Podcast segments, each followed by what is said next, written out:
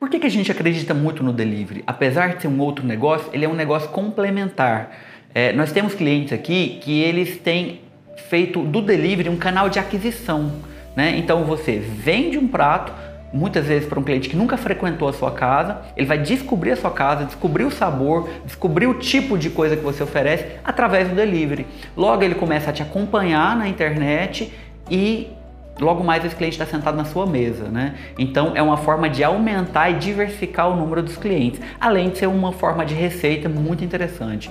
Então o delivery é um trabalho à parte, é um tráfego totalmente à parte. O delivery hoje tem um jogo de vida própria. Ah, mas eu quero vender e não quero pagar comissão para os marketplaces, como o iFood. Bobagem. É, eles estão aí, eles dominam o mercado e são um ótimo canal de aquisição, né? Então, uma vez que você entrar no jogo do delivery, não corra dos marketplaces.